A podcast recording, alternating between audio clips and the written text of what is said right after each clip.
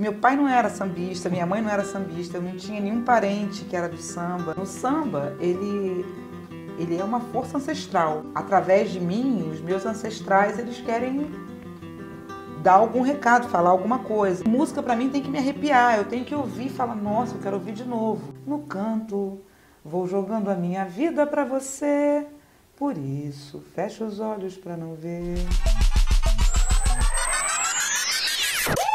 Chega junto que hoje eu estou recebendo uma das vozes mais bonitas, mais gostosas e uma das minhas vozes preferidas na música popular brasileira. Estou feliz da vida, né? Que nem pinto no lixo. A minha convidada está completando 20 anos de carreira agora em 2018 e veio aqui celebrar com a gente, na Lapa, berço do iníciozinho dessa trajetória super vitoriosa na música. Tereza Cristina, querida, prazer te receber. Tudo bom? A gente está aqui na Lapa, né? O estúdio fica na Lapa um bairro que tem tudo a ver com esse seu início, né, Tereza? Minha área, né? É. Meu território.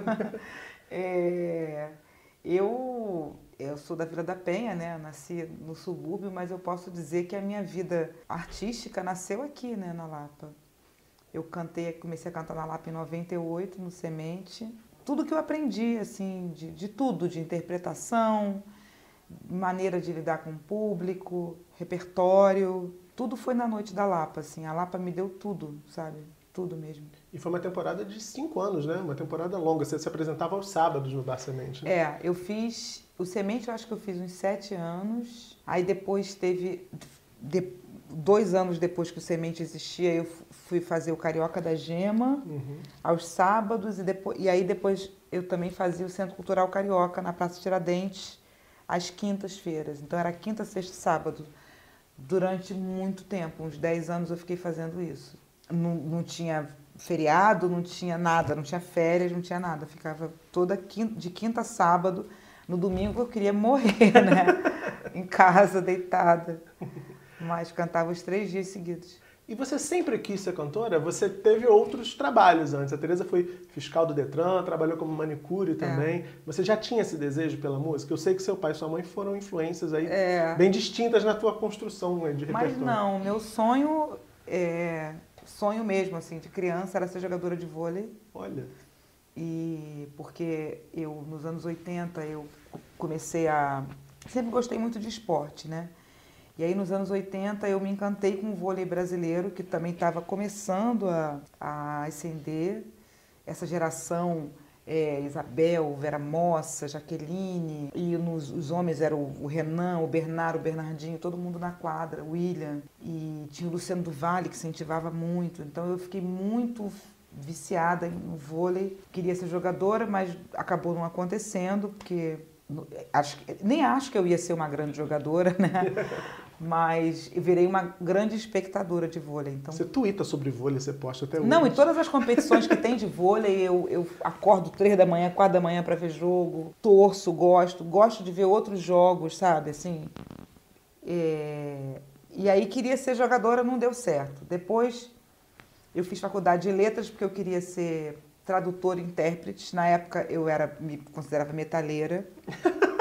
E aí eu, eu pensava assim, ah, tipo, imagino, né? Quando o Iron Maiden vier ao Brasil, eu vou traduzir, vou estar tá lá na, na, na, coletiva de imprensa do Iron, do Van Halen, vou traduzir. Oh, bobagem.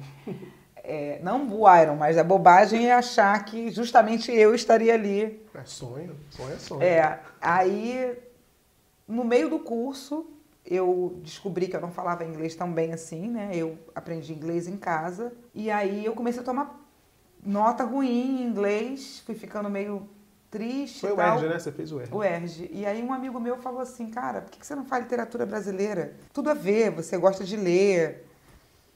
Aí eu fiz vestibular de novo para literatura brasileira, passei. Foi um boom na minha vida, assim, porque eu comecei a ler português na sala de aula. Meu primeiro contato com Fernando Pessoa, com Saramago, com Drummond, eu, eu, eu enlouqueci, assim. Eu tanto enlouqueci que eu comecei a compor. E, e foi muito junto, assim. Eu troquei de curso, comecei a pesquisar sobre o Candeia, e aí eu fiquei com vontade de fazer um show de samba. Comecei a compor, foi uma coisa meio simultânea, assim. E, e quando eu vi, em 98, eu estava é, cantando na, né, na Lapa, é, compondo também. e, e, e, encarando a música como um possível futuro, né? Porque eu tive, eu, assim, eu trabalho desde os 13 anos. Então, dos 13 aos 25, 27, eu fui manicure. Quando eu fiz 18 anos, eu fui é, auxiliar de escritório. Uhum. Depois, eles viram que eu tinha jeito de, de, de vender coisas. Eu virei vendedora da mesma firma. Tudo isso continuava sendo manicure nos finais de semana. Só dei uma parada quando eu entrei para a UERJ e aí eu fui para o movimento estudantil, larguei meu trabalho, fui ser secretária do DCE para militar, militar, militar, enfim. Logo depois, assim, a gente montou uma, uma rádio pirata na UERJ e comecei, aí comecei a me envolver com música. Eu tinha, eu tinha um programa de esporte. Não, o vôlei já tinha ali. Assim. É, mas era um programa de esporte, era Copa e Cozinha, era um programa só de mulheres comentando futebol. Olha e, e um programa de música chamado a, a Vez do Brasil, que era na hora da voz do Brasil, de 7 às 8 a gente botava música brasileira. E aí, um ano depois da rádio, eu comecei essa pesquisa do Candeia e aí comecei a, a compor e cantar. Hoje em dia, se alguém me pergunta, né, eu falo, eu sou cantora e compositora. Uhum.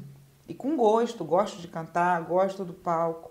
Mas no início, para mim, foi um susto muito grande, porque eu não esperava. As coisas foram acontecendo e você. Foram. Mas foi também natural, né? Quando você chegou. Foi, é, né? foi. Você é uma voz muito associada ao samba, né, Tereza? É, e como é que você consegue, você consegue resgatar de onde vem essa sua ligação com samba? Eu imagino que seja muito anterior a 98, talvez. Enfim, que memória você tem de samba, assim? Eu acho que, assim, o samba, ele, ele é uma força ancestral. Então, eu acho que através de mim, os meus ancestrais, eles querem dar algum recado, falar alguma coisa. Eu entendo assim, porque eu era criança, tinha seis anos de idade, meu pai é, feirante, ficava ensacando limão, ouvindo samba. Eu ouvia, mas eu estava querendo ouvir música americana, disco.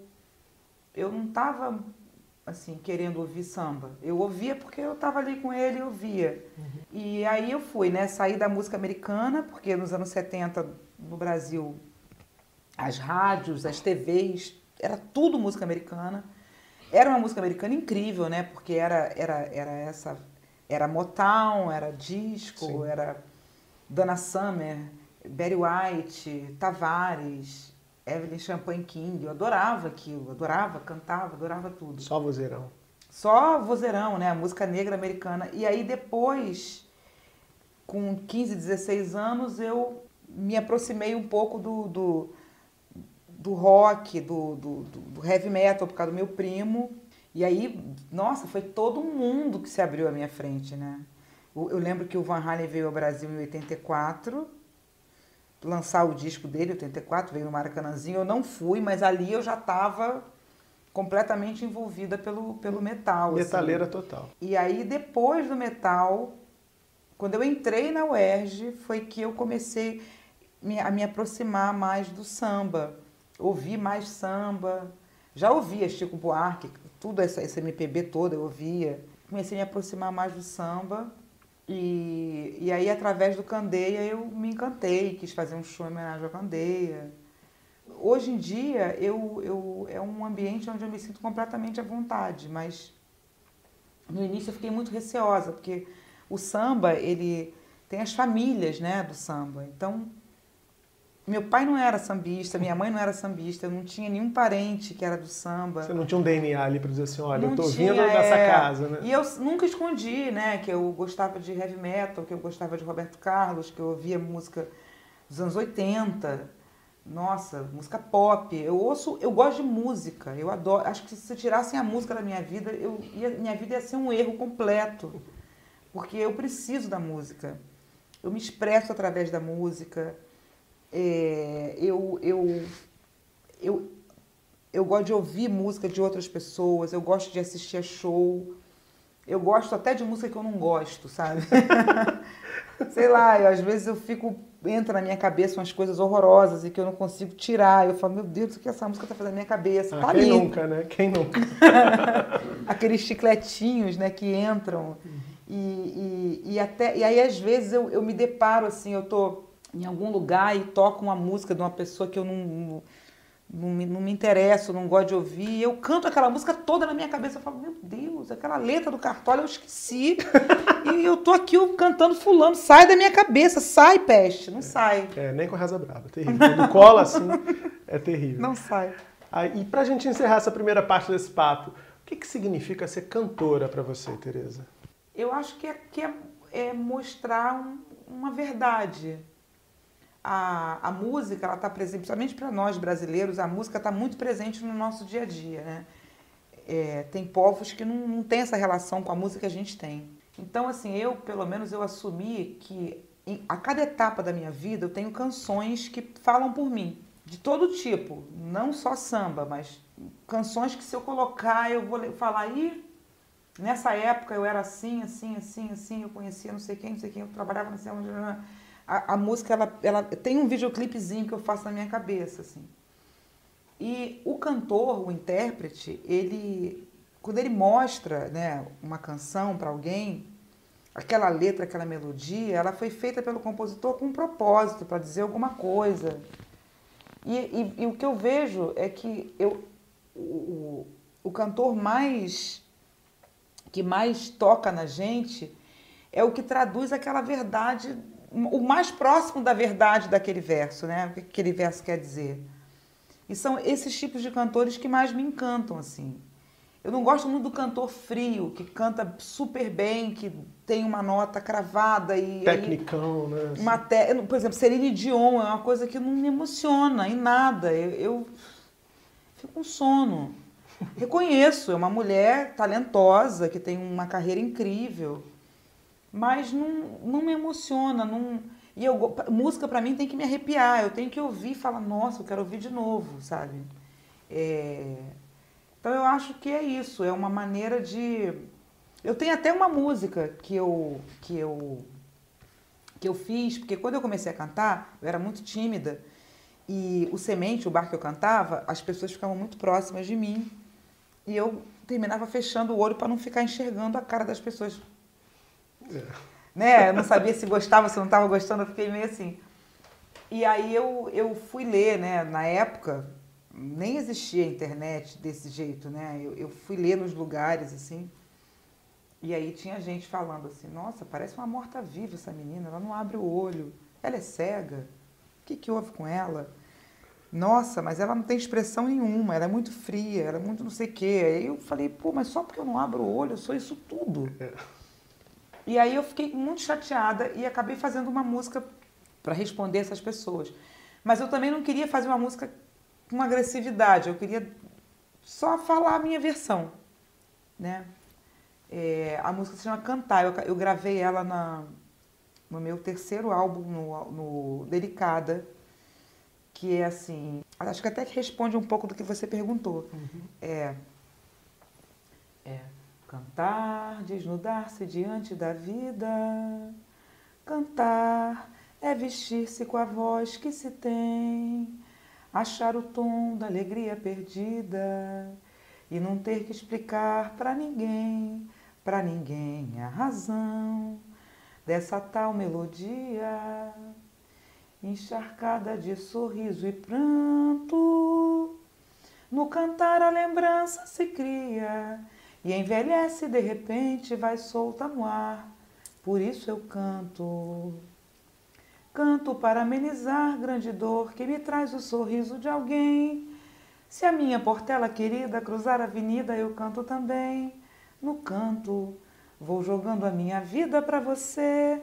Por isso, fecho os olhos para não ver. Que maravilhoso. Querida, a gente vai dar uma pausa você fica aí, quinta-feira, sete da noite, tem mais Tereza Cristina, tem mais música. A gente vai falar de Cartola, vai falar de Noel e do que vem aí pela frente. Então, se você está curtindo esse papo, já sabe, deixa seu like aqui no vídeo, se inscreve no canal se você ainda não tiver inscrito ou inscrita e comenta aqui também, compartilha para mais gente assistir essa maravilha, porque todo mundo tem que ver, tá certo? Quinta-feira, sete da noite, tem mais Chega Junto. Beijão e até lá.